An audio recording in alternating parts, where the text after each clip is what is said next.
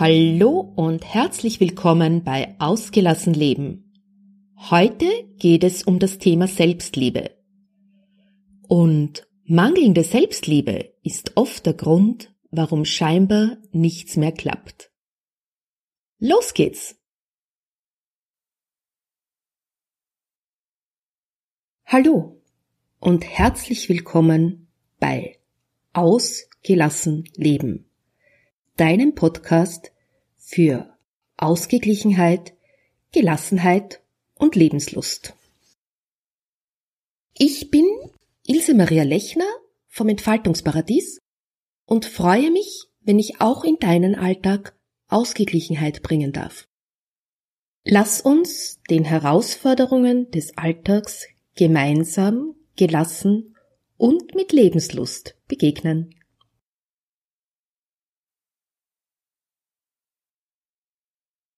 Ja, heute möchte ich dir einmal von einer fiktiven Klientin erzählen. Eine Klientin, wie sie jederzeit bei mir sitzen könnte. Eva ist frustriert. In letzter Zeit klappt gar nichts mehr. Im Büro spinnt der Chef, das Kind zu Hause kränkelt und es folgt nicht, es ist gereizt und überhaupt, es ist der Wurm drin. Tja, und abends möchte sich Eva dann bei ihrem Partner ausweinen. Aber der gibt dann entweder nur gute Tipps oder er meckert an ihr herum. Evas Tage laufen momentan ungefähr so ab. Erst gestern wieder wollte ihr Chef, dass sie kurzfristig Überstunden macht. Und grundsätzlich macht Eva das ganz gern, sie liebt ihre Arbeit, aber mit einem kleinen Kind ist sie nicht so flexibel, wie sie das gerne möchte und kann auf solche Anforderungen nicht sofort eingehen. Das weiß ihr Chef eigentlich auch. Und trotzdem hat er sie gestern wieder freundlich gefragt. Frau Müller, können Sie heute bitte noch ein wenig länger da bleiben? Ich habe noch einen wichtigen Gesprächstermin und das Angebot muss dann unbedingt noch heute geschrieben werden. Nachdem Eva schon eine Zeit lang in diesem Betrieb ist, fühlt sie sich dem Betrieb verbunden und ist sehr loyal. Sie hat dann sehr verzweifelt auf ihre Uhr gesehen, hat die Tagesmutter angerufen und hat erklärt, dass sie circa eine halbe Stunde später kommt. Aber dadurch hat sich natürlich alles verschoben und als sie bei der Tagesmutter angekommen ist, hat das Kind schon geschlafen. Jetzt stand sie vor der Wahl, entweder das Kind aufwecken und mit einem grantigen Kind durch die Gegend fahren oder sie wartet einfach, bis das Kind ausgeschlafen ist. Eva hat sich dann entschlossen, die Situation zu nehmen, wie sie ist, hat sich zur Tagesmutter gesetzt und hat mit ihr geplaudert. Das hat ihr grundsätzlich auch ganz gut getan, aber auf der anderen Seite war es dann so, dass ihr die Zeit natürlich abgegangen ist. Sie musste sich bei allem Nachfolgenden hetzen, diese Unruhe hat sich aufs Kind übertragen. Naja, du weißt ja, wie das ist. Und als sie dann am Abend ihrem Mann das Leid geklagt hat, hat er nur zur Antwort gegeben, du bist selbst schuld, du musst dich einfach besser abgrenzen, du bist viel zu gutmütig, ich sagte das ja immer wieder. Genau das war aber das, was Eva nicht hören wollte und in dem Moment auch nicht hören konnte. Sie wollte viel lieber liebevoll in den Arm genommen werden, sie wollte getröstet werden. Und sie hat sich jetzt noch unverstandener gefühlt. Der Endeffekt war, sie war auch auf ihren Mann sauer und am Abend ist dann die Stimmung vollends gekippt. Ja, und dann gingen ihr so Gedanken durch den Kopf. Überhaupt, Klaus könnte mich eigentlich mehr unterstützen. Aber er zieht sich ja mehr und mehr zurück ob das zwischen uns noch lange klappt. Findet er mich überhaupt noch attraktiv? Er nörgelt immer an mir herum. In letzter Zeit streiten wir dauernd, wenn wir uns sehen. Du hast es schon bemerkt, Eva befindet sich in einer Spirale aus Selbstzweifeln. Und wenn du die Geschichte hörst, dann könntest du meinen, dass alle Gründe für Evas Unzufriedenheit im Außen liegen am Chef, der plötzlich einen Termin will, am quengelnden, kränkelnden Kind, am Mann, der sie nicht richtig behandelt. In Wahrheit mag sich Eva im Moment gerade selbst nicht. Und genau das macht sie anfällig. für Selbstzweifel, für Unzulänglichkeitsgefühle und allgemeine Unzufriedenheit. Und außerdem nimmt sie dadurch jeden Anlass von außen persönlich, sie fühlt sich angegriffen, ja, und es geht ihr sofort alles unter die Haut. Dazu kommt, dass Eva sich selbst herabsetzt, wenn etwas nicht klappt. Ihre inneren Monologe hören sich dann in etwa so an. Jetzt hast du schon wieder was nicht hingekriegt. Blöde Kuh, war doch klar, wenn du dich so ungestückt anstellst. Naja, wenn du so blöd reagierst, dann ist klar, dass Klaus eingeschnappt ist. Wenn du nie was richtig machen kannst, ist doch klar, dass er dich kritisiert. Und um diesen Gefühlen, die sie da hat, zu begegnen, neigt sie dazu, die Erwartungen der anderen unbedingt erfüllen zu wollen. Und sie will sie viel eher erfüllen als die eigenen Wünsche. Sie nimmt übertrieben Rücksicht und passt sich an. All das macht sie in der Hoffnung, geliebt zu werden. Und dabei vergisst sie eines, sich selbst zu lieben. Ja, und jetzt sind wir beim Thema Selbstliebe. Warum ist es so wichtig, sich selbst zu lieben? Warum ist Selbstliebe wichtig? Naja, da ist ganz klar, du bist die wichtigste Person in deinem Leben. Es ist dein Leben. Und somit hast du jedes Recht und auch die Pflicht dafür zu sorgen, dass es dir gut geht. Und dazu braucht es aber Selbstliebe. Selbstliebe ist die Basis für ein erfülltes Leben. Und auch für vieles andere, das so täglich läuft. Warum sollte dein Partner dich lieben, wenn du es selbst nicht tust?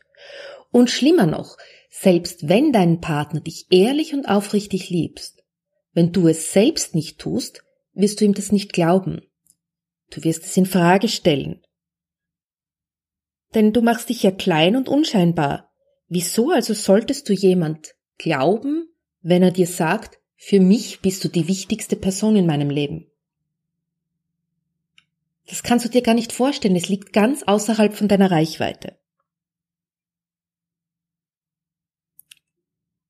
Warum sollte dich dein Chef schätzen, wenn du dich selbst immer nur für deine Arbeit kritisierst? Ich bin sicher, du leistest ausgezeichnete Arbeit. Und in deinem Perfektionsstreben siehst du immer nur das, was du besser machen könntest. Du richtest also deine Aufmerksamkeit auf die Dinge, die noch nicht so klappen oder auf die Dinge, die du noch verbessern kannst, die du noch weiter verbessern musst, damit das Ergebnis wirklich perfekt ist. Das ist ja eine tolle Eigenschaft.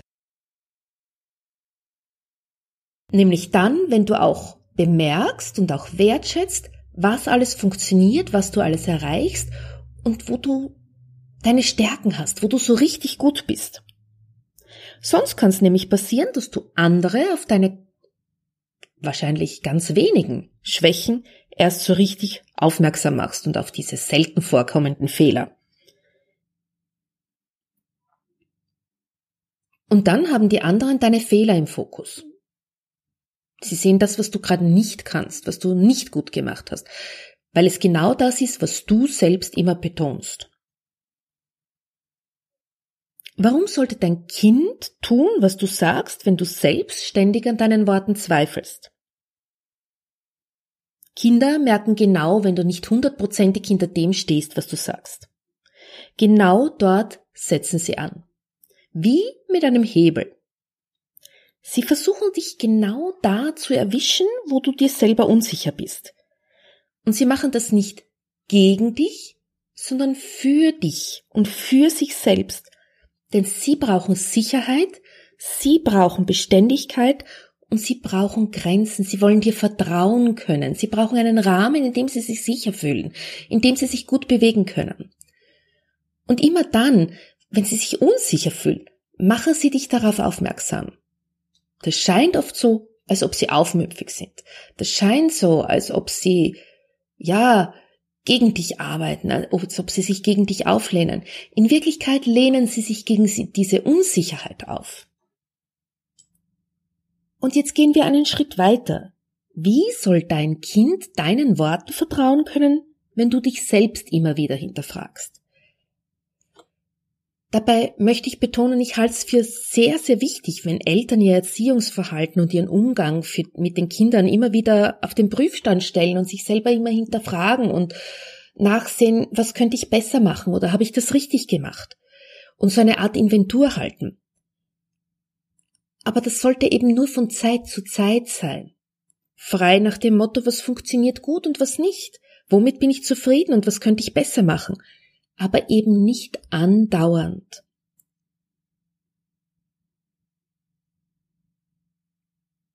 Warum sollte dir das, was du anpackst, gelingen, wenn du dir selbst nicht vertraust? Erfolg hängt immer auch davon ab, wie wir an eine Sache herangehen. Wenn du also schon am Beginn eines Vorhabens überzeugt bist, hm, das klappt sowieso nicht oder ich kann das nicht oder Wer weiß, ob das gut geht. Warum sollte es denn anders sein? Dein Gehirn ist auf Belohnung ausgelegt. Und wenn jetzt etwas passiert, worüber du dich freust oder wo etwas besonders gut oder toll gelaufen ist oder wo du richtig gelegen bist, dann schüttet dein Gehirn Botenstoffe aus, die Freude und Hochgefühl erzeugen. Das Gemeine ist aber, dass das Gehirn diese Botenstoffe auch dann ausschütten wird, wenn du Recht hast. Und zwar auch dann, wenn du Recht hast, wo du negativ liegst. Also wenn du dir vorher denkst, das schaffe ich sowieso nicht. Und wenn du das dann wirklich nicht schaffst, dann sagt dein Gehirn, juhu, sie hat recht gehabt und schüttet diese Botenstoffe aus. Und dann kannst du dir auf die Schulter klopfen und sagen, naja, ich hab's ja eh gewusst, dass das nichts wird. Aber dein Selbstbewusstsein und deine Selbstliebe sinken und die nächste Aufgabe scheint dann noch um unerreichbarer. Und damit setzt du eine Abwärtsspirale in Gang. Du siehst also, Selbstliebe beeinflusst dein ganzes Leben. Und es ist wichtig, dass du in der Lage bist, dich selbst zu lieben. Wie du das erreichen kannst, das erfährst du im nächsten Podcast. Ich hoffe, du bist dann wieder dabei. Ja, das war also die 54. Folge von Ausgelassen Leben. Und weil du sicher neugierig bist auf die Tipps, musst du diesmal keine ganze Woche warten, sondern der nächste Podcast wird bereits morgen erscheinen. Die Show Notes findest du wie immer unter www.entfaltungsparadies.at slash agl minus Episode 54. Wenn du diese Folge gut gefunden hast und wenn sie dir gefällt, dann freue ich mich natürlich auch über eine gute Bewertung bei iTunes oder Stitcher. Bis zum nächsten Mal. Tschüss.